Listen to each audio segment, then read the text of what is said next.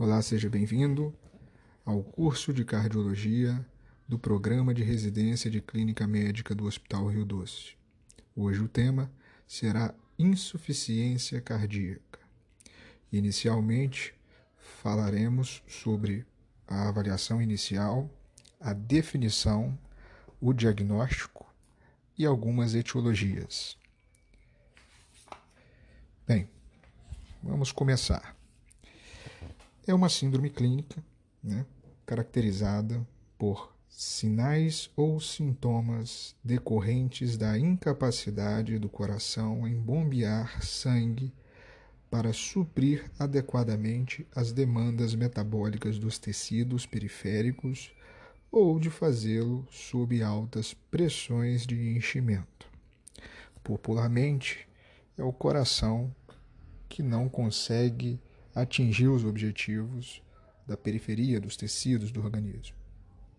Pode ser subcategorizada de acordo com a cronologia da doença, em aguda ou crônica, ou ainda de forma eh, em que utilizamos a fração de ejeção do ventrículo esquerdo, se referindo como insuficiência cardíaca com fração de ejeção reduzida, ICFER, ou ICFE, né, que é a intermediária, ou mid-range, ou a preservada, que é a ICFEP.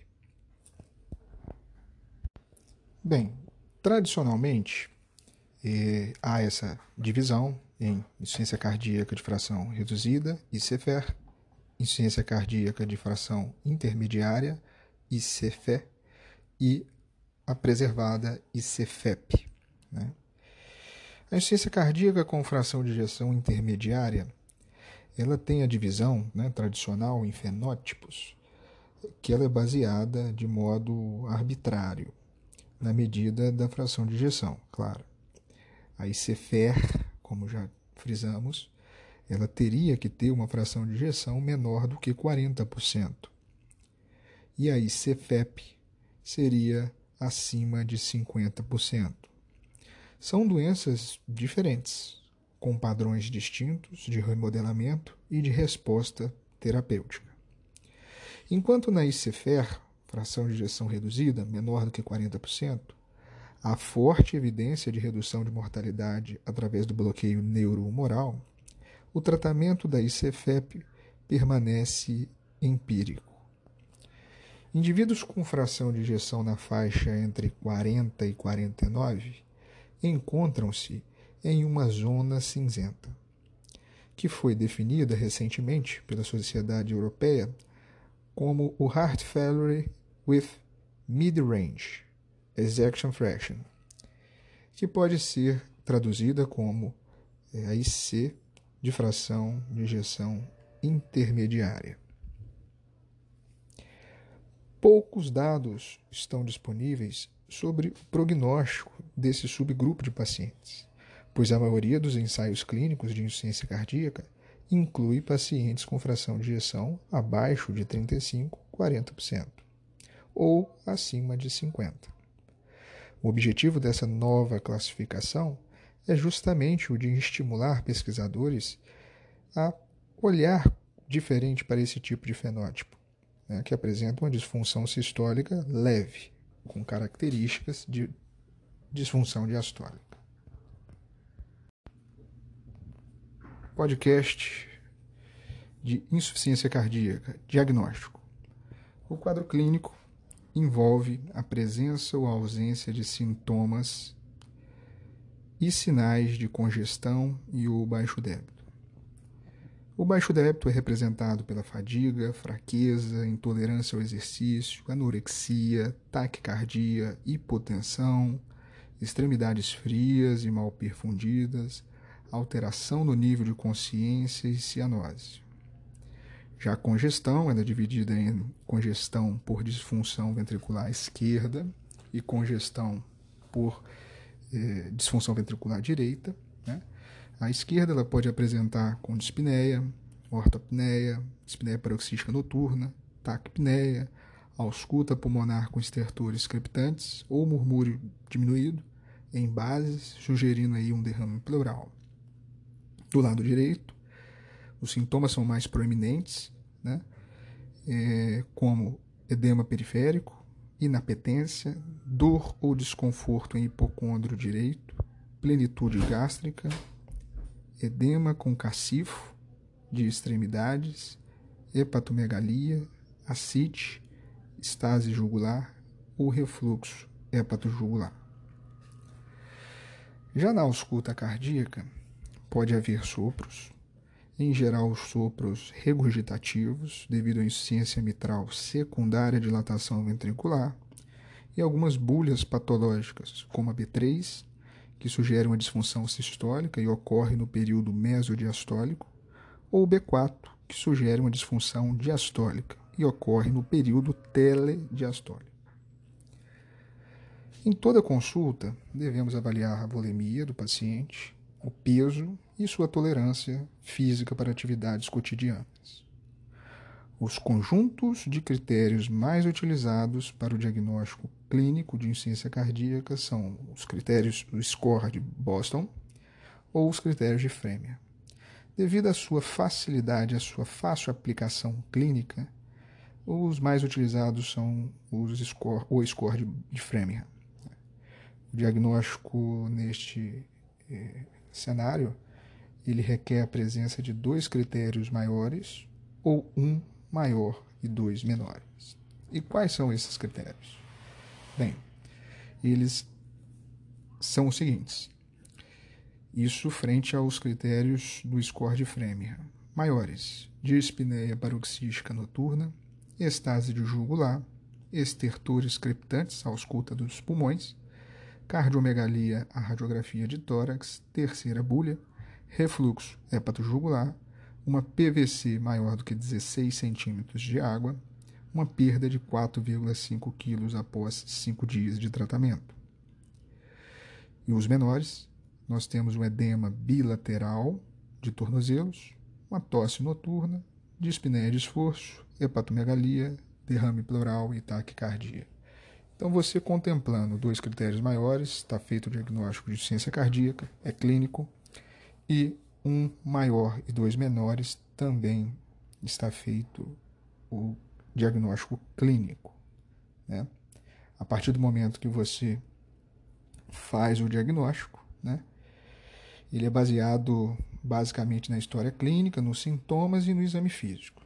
Exames laboratoriais e de imagens são complementares e podem ajudar na avaliação, por exemplo, da função ventricular, para você saber se é uma insuficiência de origem sistólica ou diastólica, ou no diagnóstico etiológico e na determinação prognóstica. A partir do momento que você então já fez a categorização do seu paciente, você utiliza então uma classificação de acordo com a fração de gestão. Então, nós temos uma fração de ejeção, nós temos a ICFR, como já foi dito anteriormente, a ICFE, que é a fração intermediária, e a ICFEP. O que caracteriza? Todos têm que ter sintomas, e ao ecocardiograma, a fração de ejeção menor que 40, é a fração de ejeção reduzida, né? 40 a 49 intermediária, e a ICFEP superior ou igual a 50. O BNP, em geral, também nos auxilia nesse sentido. Ele teria que estar maior do que 35 picogramas por ml e ou o ProBNP maior do que 125. Isso também ajudaria laboratorialmente dizendo. Né? E o ecocardiograma, além da fração de injeção, ele pode nos dar algumas, alguns detalhes como uma alteração estrutural, uma disfunção sistólica, disfunção diastólica, HVE, aumento atrial, disfunção diastólica, enfim.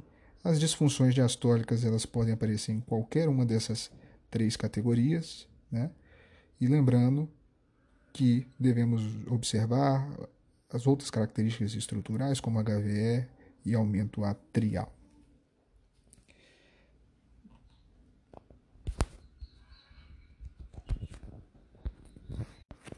Frente a essa, a essa questão, agora entramos na avaliação das atividades cotidianas. Para a gente entrar na classificação da New York Heart Association.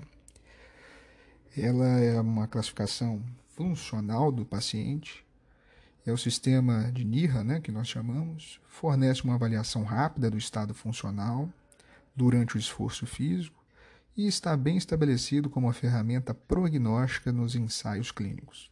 No entanto, a classificação de NIRA é subjetiva e pouco reprodutível. O conceito de atividade física cotidiana varia de acordo com a idade, com o gênero, hábitos e, principalmente, o condicionamento físico e a atividade profissional do paciente. Por exemplo, uma maratonista profissional que agora cansa aos 5 km de prova pode ser classificado como NIRA 2, embora seu condicionamento físico ainda seja melhor que muito dos indivíduos com, sem insuficiência cardíaca. Mas é, sedentários, na mesma faixa etária, então pacientes equivalentes a estes, eles podem é, ser classificados de maneira errônea. Além disso, a interpretação da intensidade do grau de esforço físico também pode variar muito entre dois médicos e dois eh, entre interlocutores diferentes. Né? Então, só a título de curiosidade, a classificação de NIRA, da New York Heart Association, ela vai de 1 a 4. Então, indo do 4. 4 é aquele paciente que tem sintomas aos mínimos esforços ou em repouso. Paciente que não consegue sequer pentear o cabelo sem ter cansaço, ou escovar os dentes, um exemplo. 3. Sintomas desencadeados em atividades menos intensas que as cotidianas, ou pequenos esforços. Ele subia três lances de escada e agora com um ou dois já não consegue.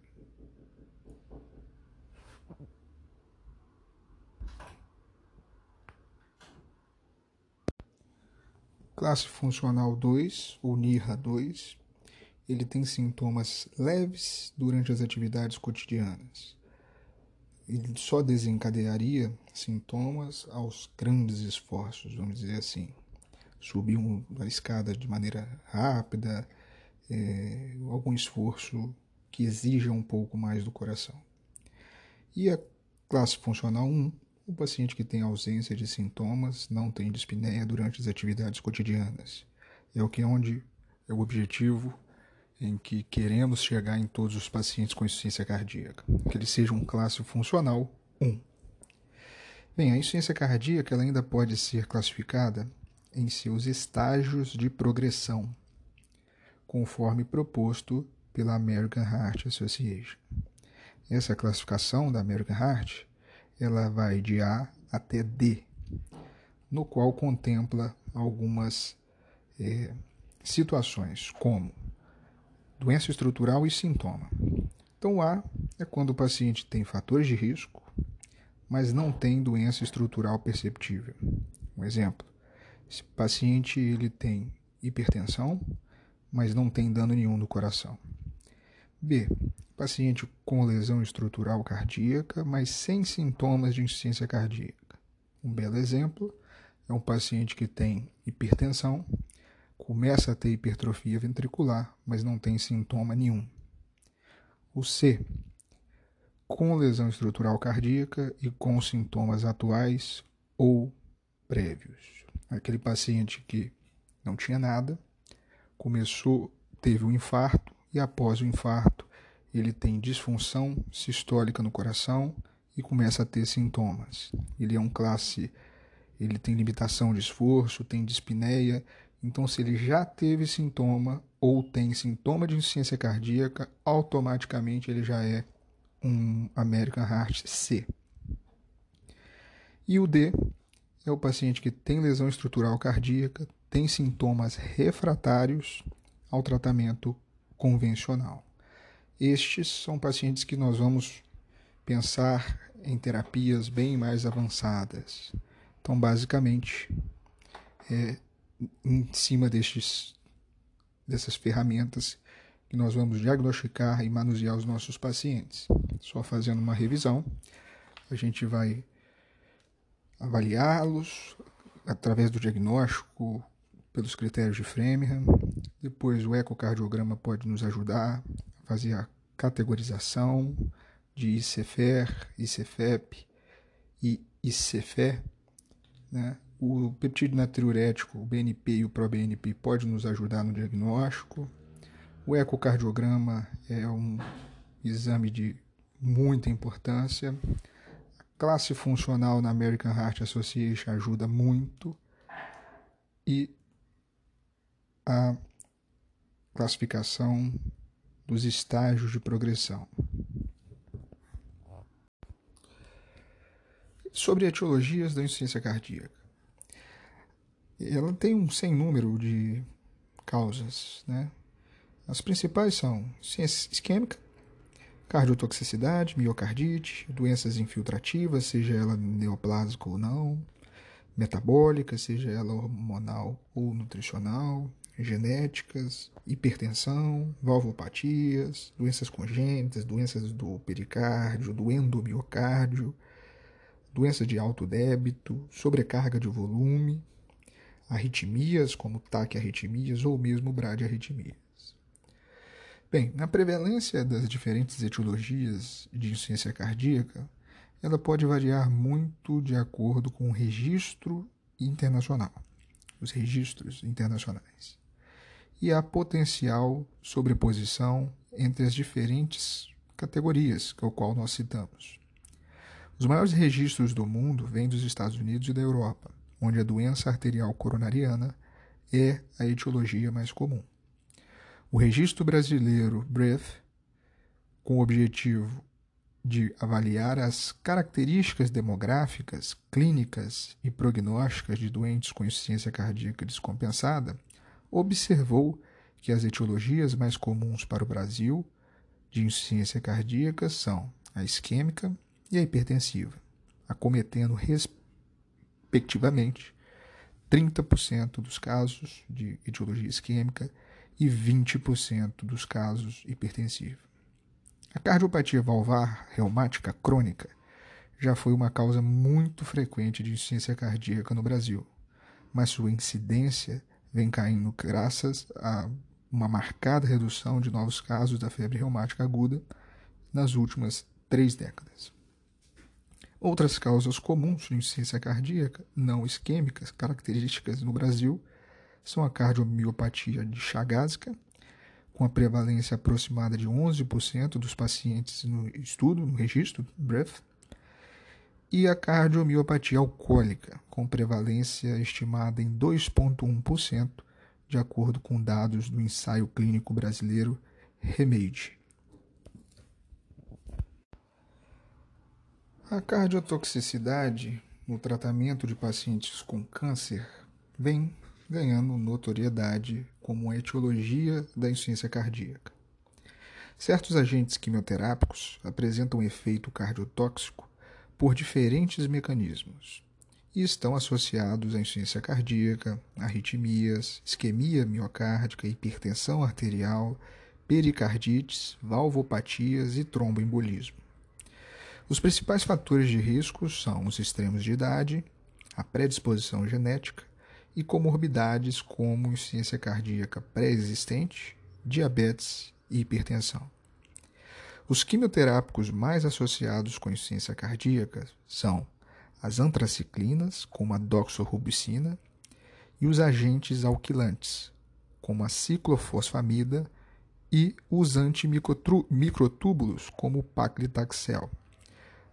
Anticorpos monoclonais, como o trastuzumab, e inibidores da tirosina quinase, a sunitinib. Classicamente, estão descritos dois tipos de cardiotoxicidade por quimioterápico, tipo 1 e tipo 2.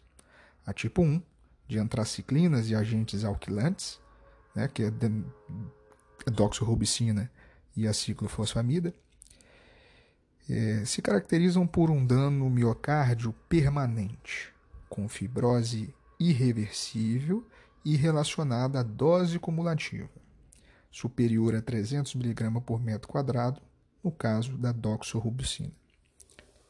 O tipo 2 do trastuzumab e dos inibidores da tirosina quinase, com disfunção transitória e reversível, não relacionado com a dose e de melhor prognóstico após a suspensão do agente agressor.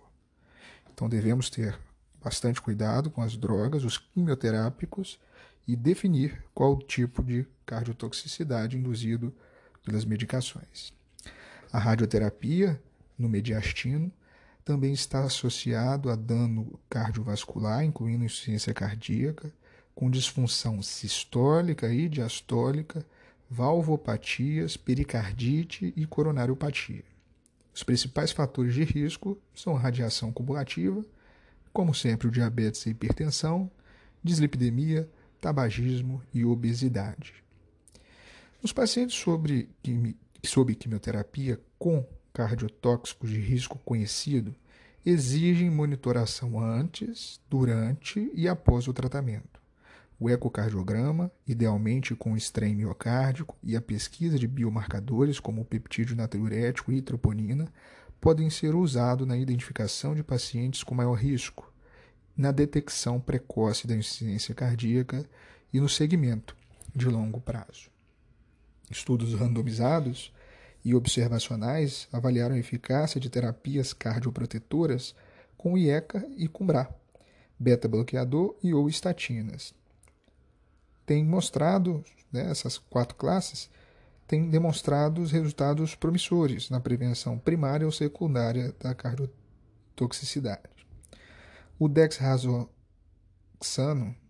um quelante endovenoso do ferro, é o único agente cardioprotetor aprovado pela FDA para reduzir a cardiotoxicidade por antaciclinas em pacientes com câncer de mama metastático. É sempre importante ressaltar que a insuficiência cardíaca tem prognóstico pior que muitas neoplasias e, portanto, pode comprometer seriamente a evolução do doente. No contexto da cardiotoxicidade com insuficiência cardíaca moderada a grave, a quimioterapia deve ser interrompida e o tratamento para insuficiência cardíaca deve ser prontamente iniciado. Caso haja remodelamento reverso, os riscos e benefícios do reinício da quimioterapia precisam ser reconsiderados. Bem, uma outra informação importante sobre a etiologia né, são as taquicardiomyopatias.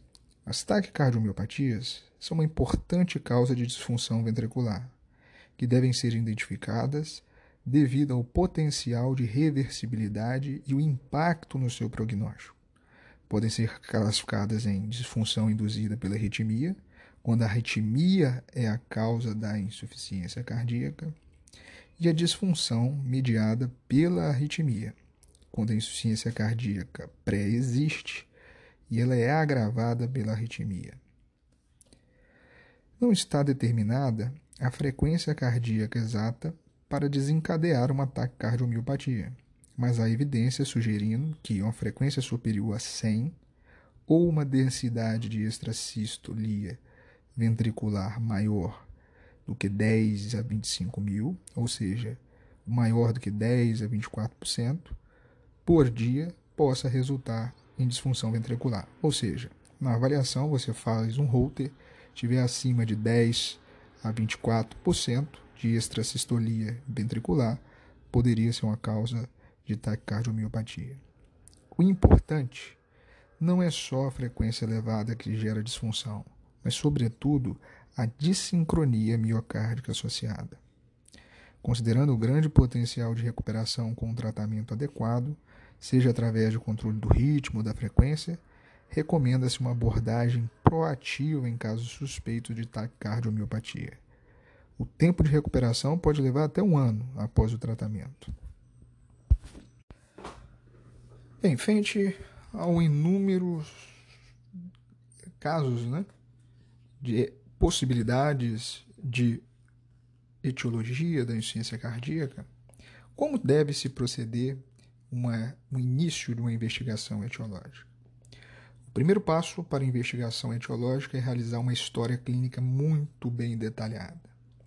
A história clínica deve avaliar os antecedentes mórbidos, como hipertensão, diabetes, dislipidemia, doença vascular periférica ou coronariana, os seus antecedentes de febre reumática ou diagnósticos prévios de valvopatia ou sopro cardíaco, doenças congênitas, distúrbios ventilatórios do sono, antecedentes pessoais ou familiares de miopatia, uso de álcool, drogas ilícitas ou terapias alternativas, uso de agentes cardiotóxicos como os antracíclicos, o trastuzumab, ciclofosfamida em dose alta.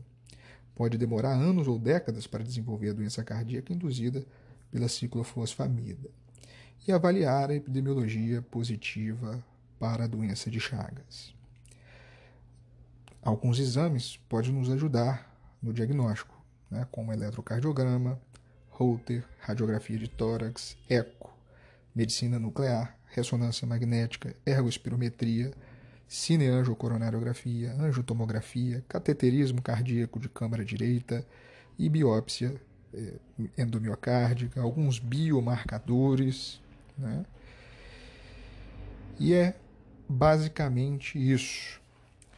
Feito então essa primeira abordagem de investigação etiológica, quais os exames que nós deveríamos solicitar, fora estes que foram citados, né?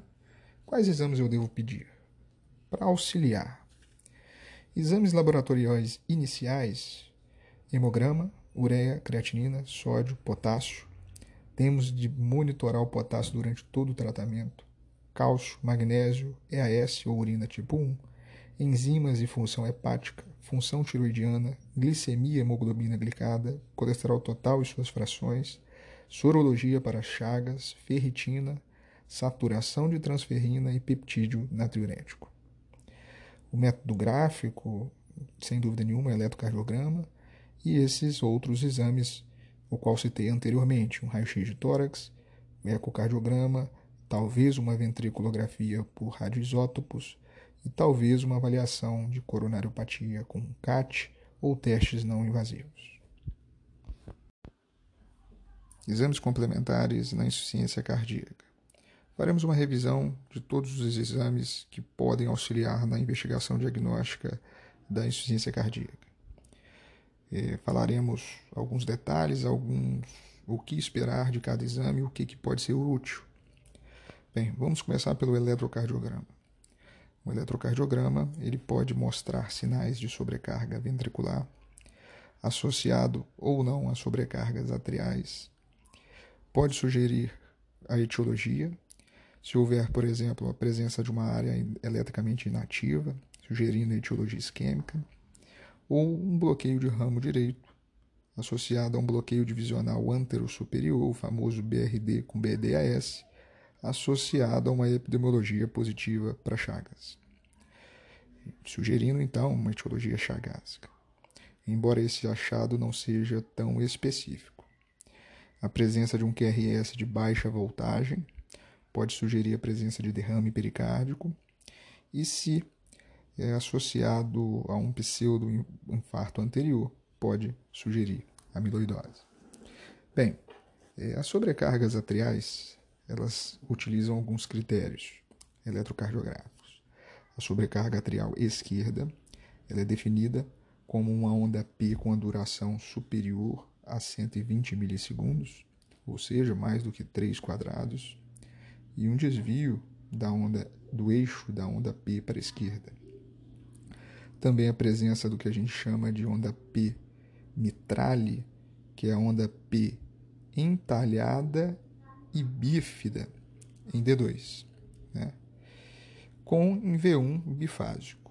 Então, um clássico é onda P bífida e bifásica. Né? O índice de Morse pode ser utilizado, que é o componente final negativo de onda P em V1 tem que ter uma duração superior a 40 milissegundos e uma amplitude maior do que 1 milímetro. O índice de Macruz também pode ser utilizado, você teria a duração total da onda P dividida pelo intervalo PR sendo superior a 1.7.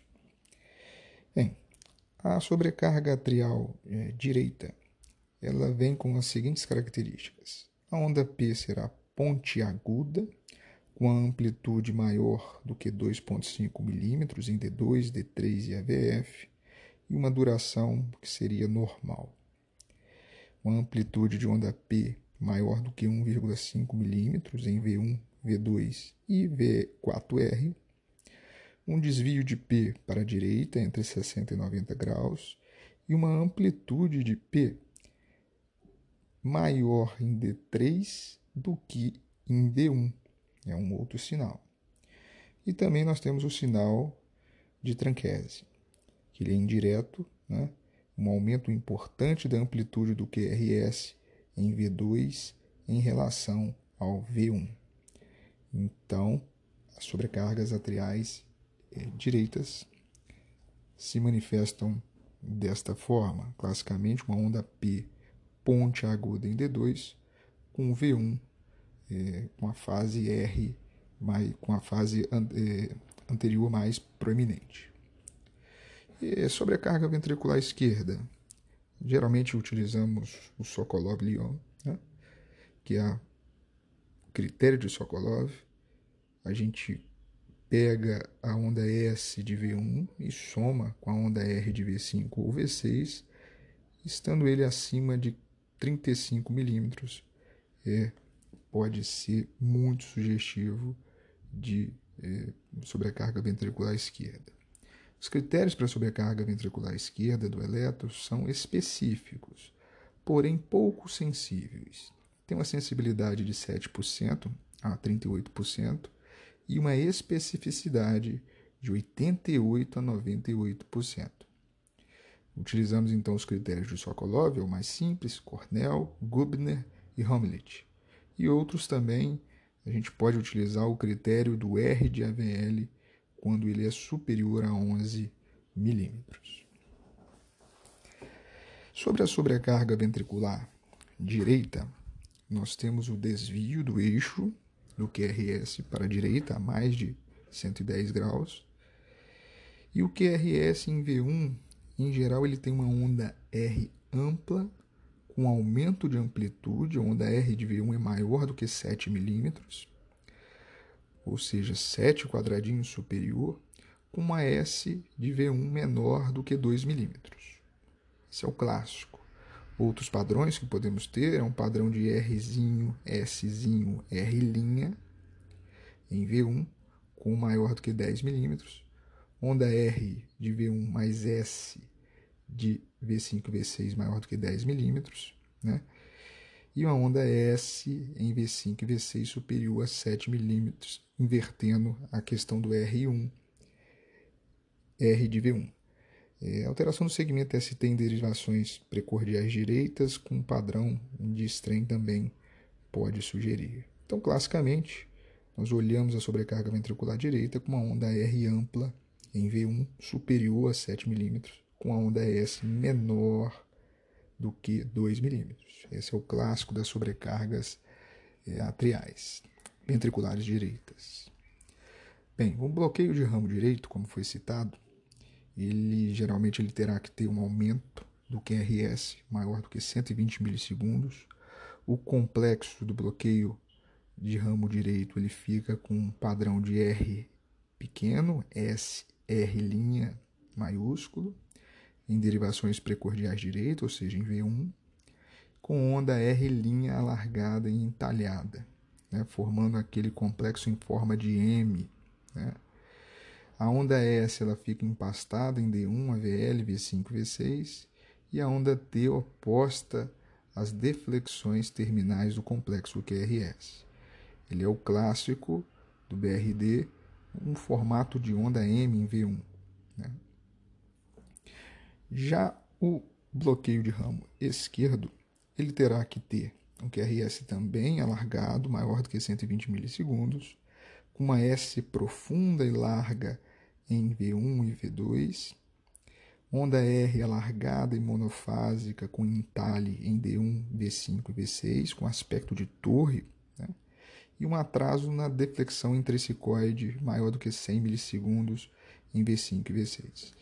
Classicamente, o BRE é uma S profunda em V1 e um padrão de torre em V6. Esses são os mais fáceis de ser visualizados. Como foi descrito, Chagas também pode é, nos ajudar né, no diagnóstico, é aquele BRD com BDAS, então vale a pena a gente é, relembrar os critérios de BDAS. Né? O BDAS nós utilizamos é, o BDAS nós utilizamos o desvio do eixo do QRS para mais do que menos 45 graus, com a duração normal, menor do que 120 milissegundos, e uma onda S maior em D3 do que D2. Com complexos R, S são S maiúsculo em D2, D3 e AVF. As ondas S maiúscula de D3 maior do que 10 milímetros. Então, classicamente, o BDAS ele é dito como um S maior em D3 do que D2, com desvio de eixo a menos superior a menos 45 graus. Bem, podemos encontrar também várias outras situações que podem levar a gente ao diagnóstico. Né? Uma delas é a questão da área inativa, as áreas inativas, como foi descrito uma presença de onda Q patológica, né, de acordo com o diagnóstico topográfico. As ondas Q patológicas devem ter uma duração superior a 40 milissegundos e uma amplitude superior a 25% da onda R correspondente de parede. Então, as áreas inativas sugerem que o paciente possa ter uma insuficiência cardíaca de etiologia isquêmica.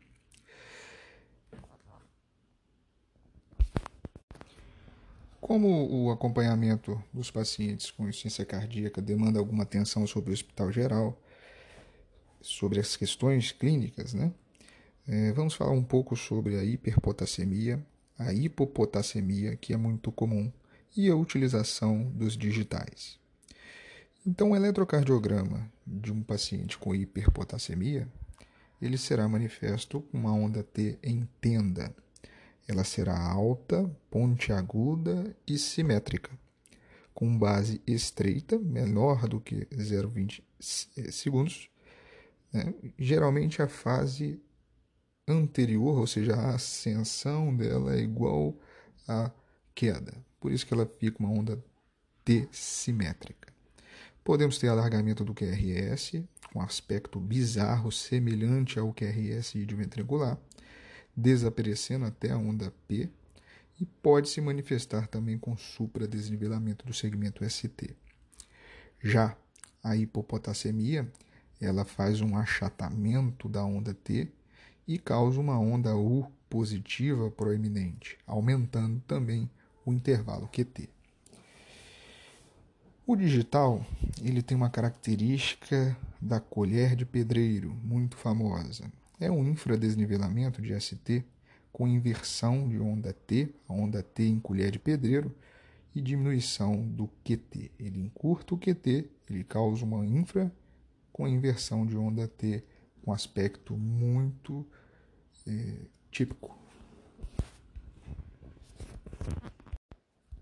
Bem, sobre o raio-x de tórax no paciente com investigação de insuficiência cardíaca. Outro exame fundamental no início da investigação. Basicamente, vamos nos ater ao índice cardiotorácico, né, que nos dá o diagnóstico ao raio-x de tórax frontal de cardiomegalia. Como se é feito o ICT? Né?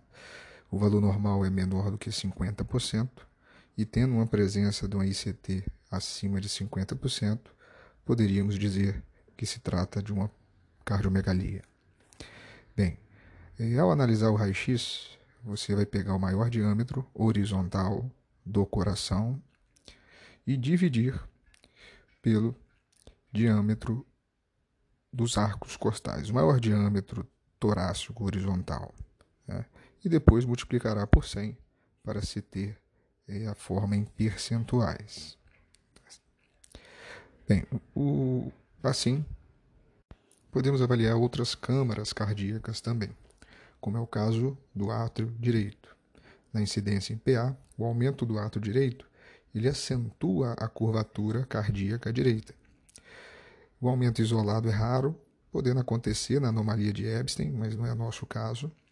Em adultos, o aumento da, do ato direito se acompanha de um aumento de VD, dificultando a definição aí do ato direito. Bem, as cardiopatias que cursam aí com aumento do ato direito seriam uma valvopatia tricúspide pulmonar, uma comunicação interatrial, anomalia de Epstein, o retorno venoso anômalo das veias pulmonares, a insuficiência do ventrículo direito e o tumor de ato direito. Esses são os mais comuns. Já o aumento do ventrículo direito, né, na projeção de PA também, o aumento do ventrículo direito, geralmente ele eleva um pouco a ponta cardíaca acima da linha do diafragma, adquirindo um aspecto em bota. No perfil, nota-se o preenchimento do espaço aéreo retroesternal. Esse é o sinal de maior significância, né, vamos dizer assim. No aumento do ventrículo direito, observa-se a conformação triangular da imagem cardíaca é, resultante da rotação horária, que se traduz pela retificação do contorno cardíaco esquerdo, uma redução ali do arco aórtico e uma procedência no arco médio. Ocasionalmente pode ocorrer o deslocamento para cima e para fora do rebordo do bordo esquerdo, com elevação do ápex, passando o contorno esquerdo a ser formado por um arco superior maior e um inferior curto, orientado para dentro e para baixo. A dilatação do tronco da artéria pulmonar é um achado indireto de aumento do VD, né, nós temos uma hipertensão arterial pulmonar importante, pode-se observar um abalamento do tronco da artéria pulmonar. Bem, devemos pensar em algumas cardiopatias que cursam com aumento do VD. Tetralogia de Fallot, valvulopatia mitral, insuficiência tricúspide, valvopatia pulmonar, hipertensão pulmonar, seja ela primária ou secundária, a comunicação interatrial e também a insuficiência ventricular direita. Já o aumento, partindo para as câmaras esquerdas, o aumento do átrio esquerdo, né, existem vários sinais clássicos de aumento do átrio, é, do átrio esquerdo.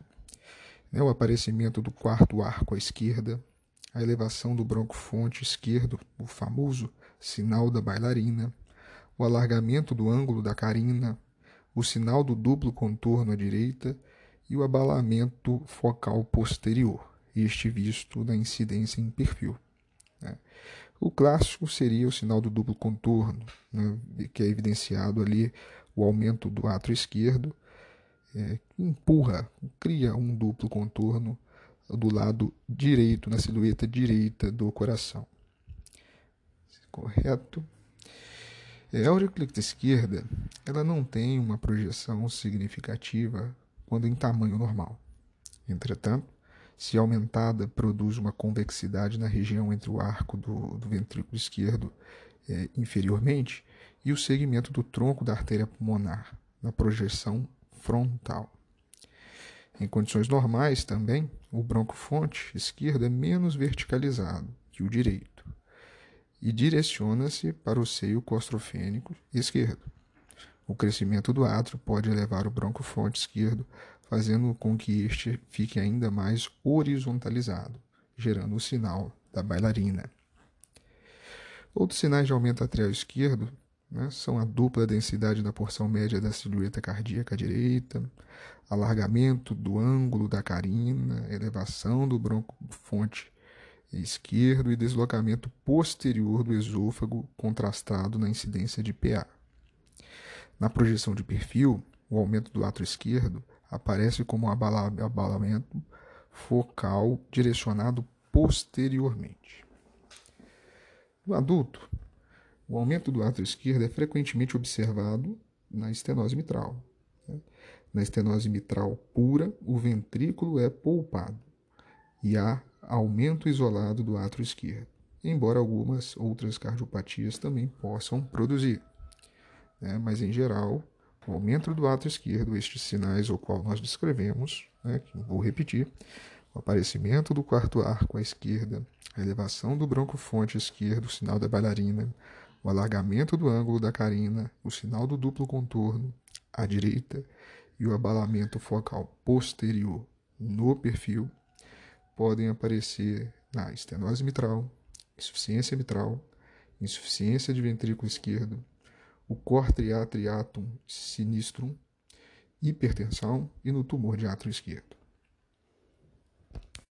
Partindo para o ventrículo esquerdo, é, na projeção frontal, o aumento do ventrículo esquerdo leva a rotação anti-horária ou uma verticalização do contorno esquerdo, fazendo com que a ponta mergulhe no diafragma e se direcione para o seio costofênico esquerdo. No perfil, nota-se um abalamento posterior abaixo do nível do anel mitral. As cardiopatias que curtam com o aumento do VE, isso aí são inúmeras, né? A gente faz algumas descrições do que são mais comuns. Insuficiência aórtica, estenose aórtica associada à insuficiência cardíaca, insuficiência mitral, os aneurismas de ventrículo, hipertensão arterial sistêmica, comunicações aortopulmonares e miocardiopatias. Bem, sobre o derrame pericárdico, né? O derrame pericárdico significativo ele também pode aumentar difusamente a área cardíaca, né? Pegando um gancho na avaliação dos, do raio-x de tórax para a insuficiência cardíaca, na cardiologia, nós temos um, podemos ter aí um aumento da aorta, né? Em geral, a aorta ascendente ela não é visualizada no contorno cardiovascular e à medida que ela se dilata, pode ser observada com uma proeminência para a direita, no mediastino médio e na incidência póstero anterior, e uma proeminência no mediastino anterior por trás e superior ao tronco pulmonar no perfil. Lembrar que temos algumas doenças que podem acometer a aorta e gerar insuficiência cardíaca. Geralmente, bem, outros exames também podem ser úteis na avaliação do paciente com insuficiência cardíaca. Já abordamos inicialmente, de maneira separada, devido à relevância, o eletro e o raio-x, né? por ser exames de fácil acesso, barato e praticamente é, fazer parte do exame físico, clínico do paciente, de todos os pacientes. Bem, é, esses outros exames existem algumas peculiaridades e por isso vamos agrupar em um só áudio.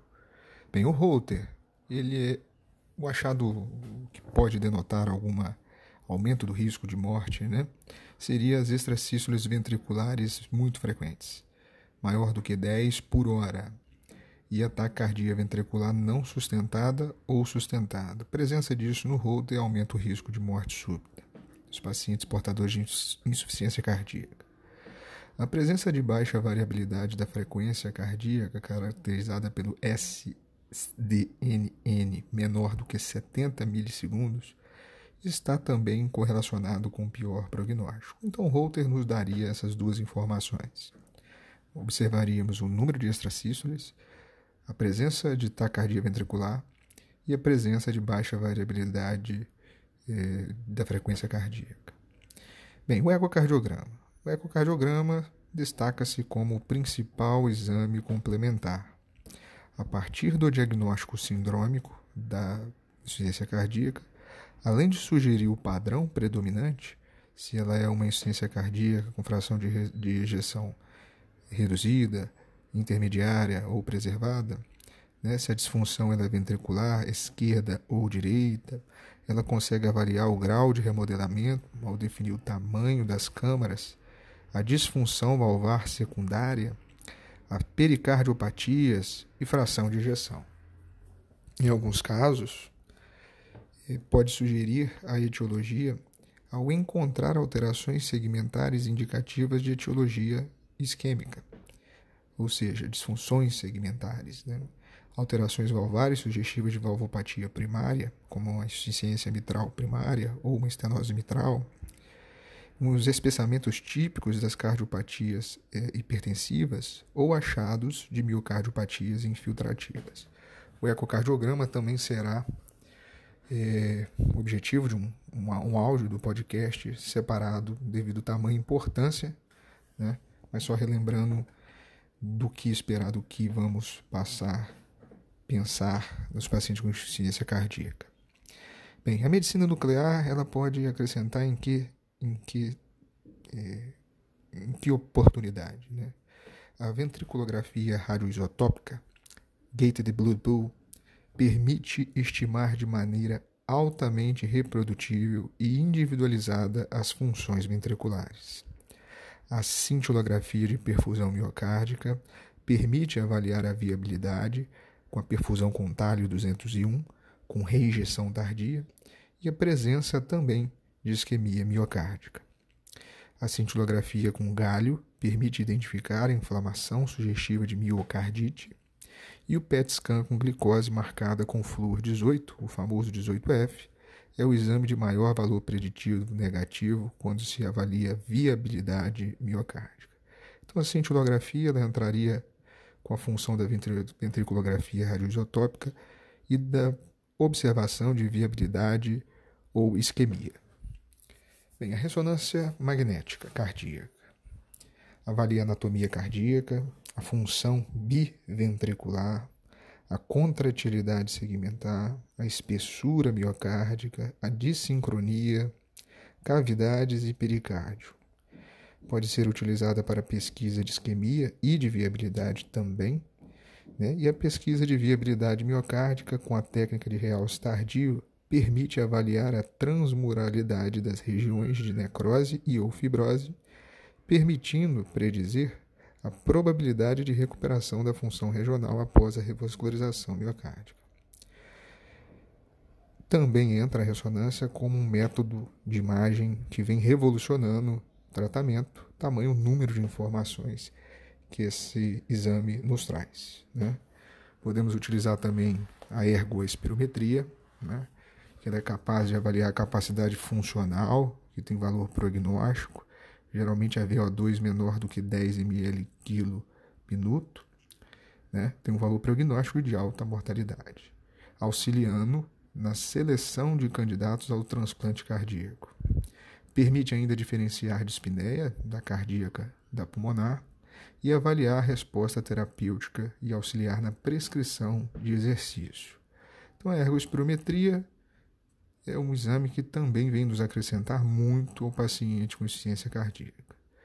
Entramos agora na cineangiocoronariografia. Pode ser indicada para pacientes com disfunção ventricular e angina ou múltiplos fatores de risco para DAC. Né?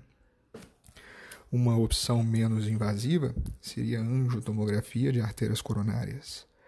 Pode ser uma opção para avaliação de coronariopatia na investigação inicial de insuficiência cardíaca podendo substituir o cateterismo em uma parcela dos pacientes, em especial naqueles com baixa probabilidade de DAC, ou em pacientes jovens com suspeita de coronária anômala. O seu papel nesse cenário ainda não está muito bem definido. Bem, poderemos ainda abrir mão do cateterismo cardíaco direito, né? o catéter de Swan-Ganz, permite a avaliação do débito cardíaco pelo método de termodiluição ou de Fick, é, faz medidas de pressões de enchimento, como pressão capilar pulmonar e pressão venosa central, medidas de pressão pulmonar e o cálculo de resistência pulmonar. Importante para avaliação pré-transplante, o cateter de Sangans, devido à avaliação de pressões pulmonares e o cálculo de gradiente transpulmonar e resistência vascular pulmonar, e para auxílio no manejo terapêutico em casos selecionados como choque cardiogênico refratário. Então, ficaria ali reservado a situações é, bem individualizadas e principalmente na avaliação pré-transplante. A biópsia endo, endomiocárdica. O papel da biópsia endomiocárdica para esclarecimento diagnóstico é controverso. Entretanto, algumas doenças, como a miocardite por células gigantes, que é geralmente fatal, podem responder à terapia imunossupressora com ciclosporina. O achado de granulomas sugere sarcoidose cardíaca, que pode ser tratada com corticoterapia associada a um segundo imunossupressor. Outra patologia que responde bem ao tratamento com corticoides é a miocardite eosinofílica. Então, esses três segmentos, a miocardite por células gigantes, os granulomas da sarcoidose e a miocardite eosinofílica teriam espaço na biópsia endomiocárdica. É, as principais recomendações da biópsia endomiocárdica seriam insuficiência cardíaca recente, com menos de duas semanas, sem causa definida, não responsiva ao tratamento usual e com instabilidade hemodinâmica, necessitando de suporte inotrópico ou mecânico. Ou ainda, uma recente entre duas semanas e três meses, sem causa definida, associada a arritmias ventriculares ou bloqueio atroventricular avançado. Como rotina, na suspeita da rejeição de enxerto cardíaco, né? e recomendações que seriam moderadas ali para para biópsia endomiocárdica, seria ainda eh, na suspeita de cardiomiopatia por antracíclicos, né? ou insuficiência cardíaca restritiva inexplicada na suspeita de amiloidose, tumores intracardíacos, uma insuficiência cardíaca diagnosticada entre 3 e 12 meses sem causa definida e não responsiva ao tratamento usual, insuficiência cardíaca de qualquer duração, suspeita de reação alérgica e eosinofilia e cardiomiopatia inexplicada em criança. É, a suspeita, ou fracas, né? algumas recomendações fracas, são a suspeita da displasia ritmogênica do VD, presença de arritmia ventricular inexplicada, se a insuficiência cardíaca recente sem arritmia ventricular, é um BAV que responde bem ao tratamento clínico. O risco de perfuração é de 1 em 250 e o risco de morte, 1 em 1000. Complicações menores como hematoma podem acontecer em até 6% dos casos. Bem, vamos discutir sobre um tema que vem em voga nos últimos congressos, nos últimos diretrizes, que são os marcadores, os biomarcadores da insuficiência cardíaca. Né? O protótipo é o peptídeo natriurético tipo B, o BNP. Ele é um hormônio que é secretado pelos ventrículos em resposta ao aumento das pressões de enchimento e tornou-se uma ferramenta de mensuração diagnóstica e prognóstico na insuficiência cardíaca. O NT-proBNP, por outro lado, é um peptídeo inativo formado pela porção N-terminal do pró-hormônio pró-BNP, que dá origem também ao BNP. E ambos, o BNP e o NT-proBNP, são influenciados por gênero, idade, função ventricular, níveis de hemoglobina e função renal. A concentração plasmática desses peptídeos natriuréticos podem servir na avaliação inicial na suspeita de ciência cardíaca sobretudo quando o ecocardiograma não está disponível de maneira imediata. Pacientes com valores abaixo do ponto de corte para exclusão de disfunção cardíaca importante nem precisam fazer ecocardiograma, porque, o, porque é muito importante que tenham insuficiência cardíaca.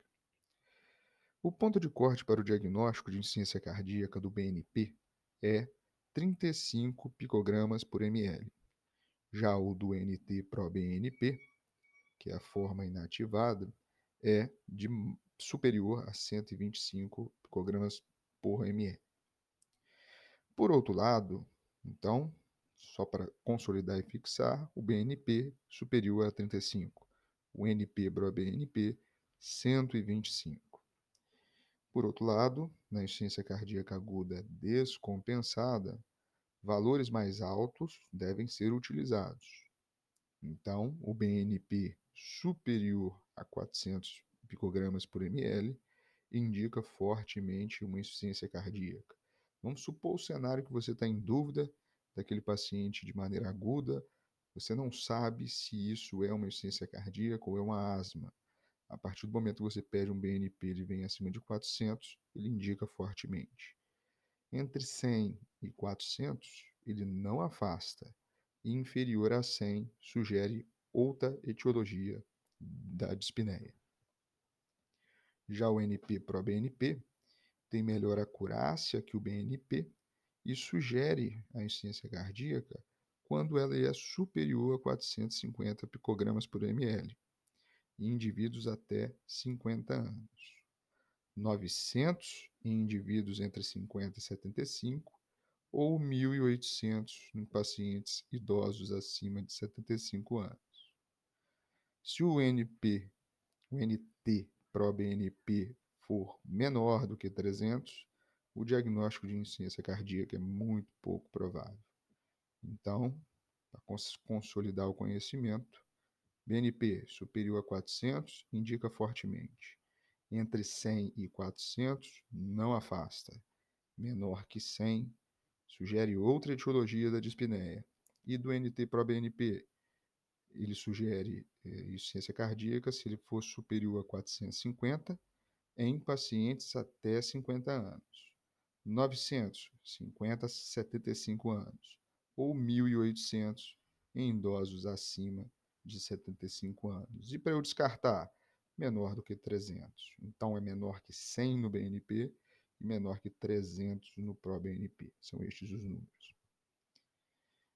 Observação muito importante são os valores, os valores dos pontos de corte diagnóstico, eles se aplicam de forma semelhante na ICFER, ou seja, fração de injeção reduzida, e na ICFEP, de injeção preservada, embora, em geral, sejam menores na ICFEP.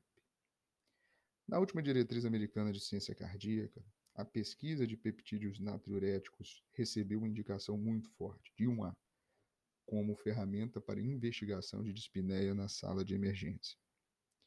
Outras indicações da pesquisa do biomarcador são a prevenção, né, um peptídeo natriurético no screening do paciente com risco de, de insuficiência cardíaca, um paciente que esteja no estágio A da American Heart, e aí você faça isso de maneira seriada, tentando prever que ele está começando a entrar num quadro de insuficiência cardíaca, pegando precocemente o quadro de insuficiência cardíaca, uma sugestão 2A-B, né? e também como prognóstico e estratificação de risco. Recomenda-se a pesquisa do, do peptídeo natriurético na admissão e precedendo a alta hospitalar de internação por insuficiência cardíaca. Então, admitiu, você pode pedir o BNP como 1A e precedendo a alta hospitalar como 2A. Para quê? Para estabelecer o prognóstico do paciente com insuficiência cardíaca. Existem algumas dicas muito interessantes sobre o BNP e os novas, as novas medicações que vêm surgindo, né? os inibidores da neprilizina, que é o famoso sacubitril com valsartana, né? que é o Entresto. É, o BNP, mas não o NT-proBNP, ele é um substrato para neprilizina e, portanto, seus níveis aumentados com o uso de, dos inibidores de neprilizina e receptores da angiotensina, né, sem necessariamente significar insuficiência cardíaca. Assim, do ponto de vista farmacodinâmico, o BNP não pode ser considerado um biomarcador adequado em doentes tratados com inibidor da neprilizina, né? enquanto o NT-proBNP mantenha conformidade. Então a dica aqui, essa dica foi, foi retirada do livro do Cardio Papers, né, que o BNP ele não pode ser usado como marcador em quem usa o Entresto, porém o NT-proBNP mantém a mesma utilidade. E o BNP e o obeso, também retirado aqui do livro do Cardio Papers. Os peptídeos natriuréticos tendem a ser menores em obesos. O mecanismo responsável por essa relação paradoxal não foi totalmente elucidado, mas provavelmente é multifatorial. A evidência clínica sugere que ocorre um aumento do metabolismo dos peptídeos natriuréticos no tecido adiposo, seja por aumento da degradação ou por regulação de receptores na depuração. Além disso, os peptídeos natriuréticos parecem desempenhar um papel lipolítico e seus níveis reduzidos podem refletir sua participação na fisiologia na fisiopatologia da obesidade. Feito esse comentário, desta forma, alguns autores defendem um ajuste no ponto de corte do BNP para diagnósticos de insuficiência cardíaca descompensada condicionada ao índice de MC corporal dos pacientes. Ou seja, em vez de um limite inferior de 100 picogramas por ml, de forma indiscriminada, o ponto de corte do BNP em obesos mórbidos poderia ser em torno de 50, para preservar a sensibilidade do teste.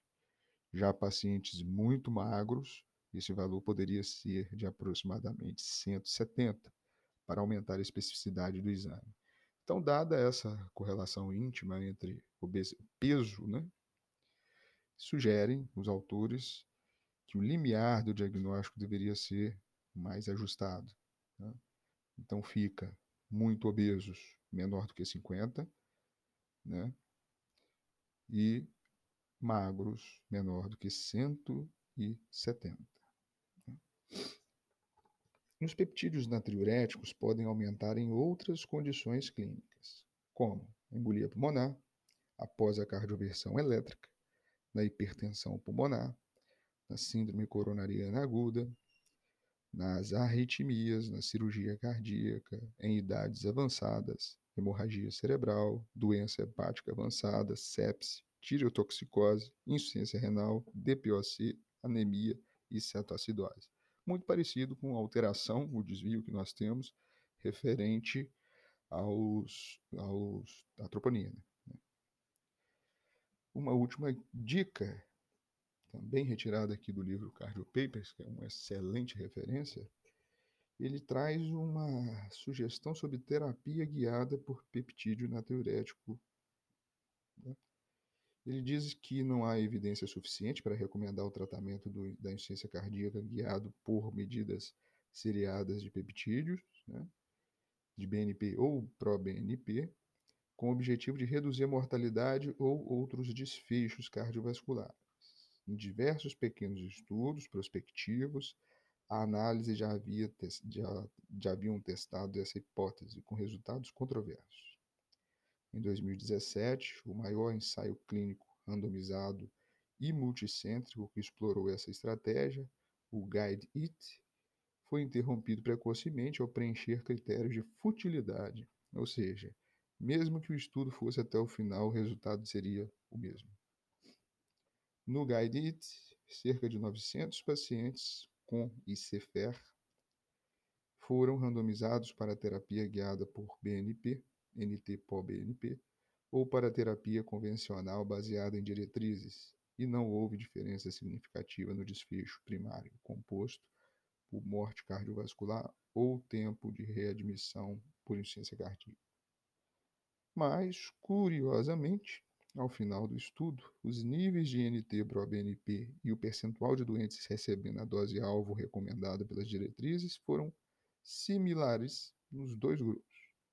Essa conclusão sugere que, quanto mais rigoroso for o tratamento da insuficiência cardíaca, de acordo com as diretrizes, menor é a necessidade do gerenciamento guiado por estes biomarcadores. Condensando então a investigação clínica inicial do paciente com insuficiência cardíaca, é o que nós devemos né, nos atentar, primeiramente, são quanto aos critérios clínicos, né? Critérios de Framingham, gerando aquelas é, os dois maiores ou um maior e três menores, né? dando destaque aí para dispneia paroxística noturna, estase de jugular, estertores crepitantes, cardiomegalia ao raio-x, terceira bulha, refluxo hepatojugular, perda de 4,5 quilos após 5 dias de tratamento, a PVC maior que 16 centímetros de água. Né? Feito, então, esse primeiro diagnóstico clínico, devemos partir para um exame muito importante, que é o ecocardiograma. O ecocardiograma ele vai nos definir se esse paciente encontra-se em CFR, se ele é uma ICFE ou se ele é um ICFEP, né? E aí precisamos diagnosticar a nossa etiologia, né? A etiologia que pode ser isquêmica, cardiotoxicidade, miocardite, doença infiltrativa, doenças metabólicas, genéticas, valvulopatias, hipertensão congênita, doença do pericárdio, doença do miocárdio, doenças de alto débito, sobrecarga de volume, taquiarritmias e bradiarritmias. Basicamente, é, o ecocardiograma vai nos iniciar, juntamente com o eletrocardiograma, que ajuda a suspeitar de alguns diagnósticos, assim como raio-x. Frente ao o paciente que foi diagnosticado com insuficiência cardíaca, com a síndrome clínica, nós precisamos então classificar em que grau, né, em que é, nível ele está na New York Heart Association, de acordo com o sintoma, de 1 a 4. Outra classificação muito importante que devemos atribuir é a classificação do American Heart quanto ao estágio da doença, né, entre A, B, C e D, e o perfil hemodinâmico do qual ele se encontra. Né. Esses seriam os manuseios iniciais. Bem, os exames complementares você vai utilizar de acordo com a necessidade, né, eletro, Holter, radiografia de tórax, o ecocardiograma, que já deve ter sido pedido, a cintilografia miocárdica, medicina nuclear, ressonância magnética, ergospirometrias, o CAT, a angiotomografia e etc. Até os, a biópsia endomiocárdica e, se necessário, os biomarcadores. Né? De uma maneira geral, que exame complementar você vai solicitar de maneira inicial na investigação? Bem, laboratório nós podemos utilizar hemograma, ureia, creatinina, sódio, potássio. Lembrando que o potássio ele deve ser monitorado de perto. Cálcio, magnésio, urina tipo 1, enzimas e função hepática, função tiroidiana, glicemia, hemoglobina glicada, colesterol total e frações, sorologia de Chagas, ferritina, saturação de ferritina, da transferrina e o peptídeo natriurético, se necessário né, conforme aquelas investigações iniciais. É, questões secundárias, você poderia, através de exames séricos ainda, pedir uma sorologia para HIV, algumas provas reumatológicas, investigar feocromocitoma, atividade de renina plasmática, cortisóis, é, séricos e urinários e exames para avaliação de viabilidade. Uma outra via que podemos pensar é a polissonografia, através da síndrome de apneia de obstrução, que pode ser é, central ou mista. Né? Uma dica geral, como a maioria dos casos se dá por é, etiologia isquêmica, né? uma dica de investigação é que, na maioria das vezes, a identificação da etiologia da insuficiência cardíaca ela é resultado, claro, de uma anamnese bem feita, né? e depende muito do caso. Dependendo do caso, ele pode até existir um tratamento específico com impacto no prognóstico, como na doença arterial coronariana, por exemplo. E de acordo com as diretrizes atuais de insuficiência cardíaca crônica, a cineangiocoronariografia pode ser considerada em pacientes com insuficiência cardíaca idiopática, sem angina típica, mas com fatores de risco para DAC ou com isquemia presente em um método de avaliação não invasiva. Esta é uma indicação classe 2A, com nível de evidência C, indicando a falta de dados que comprovem seu impacto clínico. Há controvérsia sobre qual a melhor estratégia não invasiva na investigação inicial de pacientes com suspeita de DAC. Né? É, avaliação funcional com teste ergométrico, ressonância magnética, cintilografia de estresse ou eco de estresse, como dito anteriormente, né? Avaliação anatômica, né, com angiotomografia. É, então, as meta-análises recentes apontam uma incidência de cerca de 30% menor de infarto em pacientes investigados inicialmente com estudo anatômico, mas sem diferença na mortalidade geral. Por outro lado, um aspecto importante na investigação desses pacientes diz respeito à viabilidade miocárdica. A evidência disponível sugere que somente pacientes com isquemia cardíaca, com insuficiência cardíaca isquêmica que tenha predomínio de viabilidade na avaliação na não invasiva apresentam benefício clínico com a revascularização. Nesse sentido, a avaliação funcional quanto a presença e extensão de isquemia miocárdica pode complementar a avaliação anatômica. Então, você avaliar de maneira é, precoce anatomia, você tem ganho, né? você tem uma redução de 30% menor de infarto em pacientes investigados. Porém, os benefícios clínicos de você revascularizar, eles seriam acrescidos se você tivesse a viabilidade. Né? A ressonância magnética, ela oferece um grande detalhamento na determinação da viabilidade miocárdica, além de auxiliar na diferenciação com outras etiologias não isquêmicas, como a miocardite, mas seu uso ainda é limitado pela disponibilidade e pelo seu custo. Então, de maneira geral, a investigação da insuficiência cardíaca ela parte por esse contexto clínico, a história, a anamnese, critérios de Framingham, né, os exames necessários para você chegar ao diagnóstico etiológico e até como raciocinar sobre isquemia. Vamos ver o método de, anatômico, vamos ver, ganhamos 30% em redução. Vamos ver então a parte de viabilidade, aí sim revascularizar para reverter, para melhorar a condição dessa insuficiência cardíaca. Atentar-se sempre ao estágio que o paciente está na American Heart e na classe funcional o qual o paciente se apresenta. É muito importante na insuficiência cardíaca.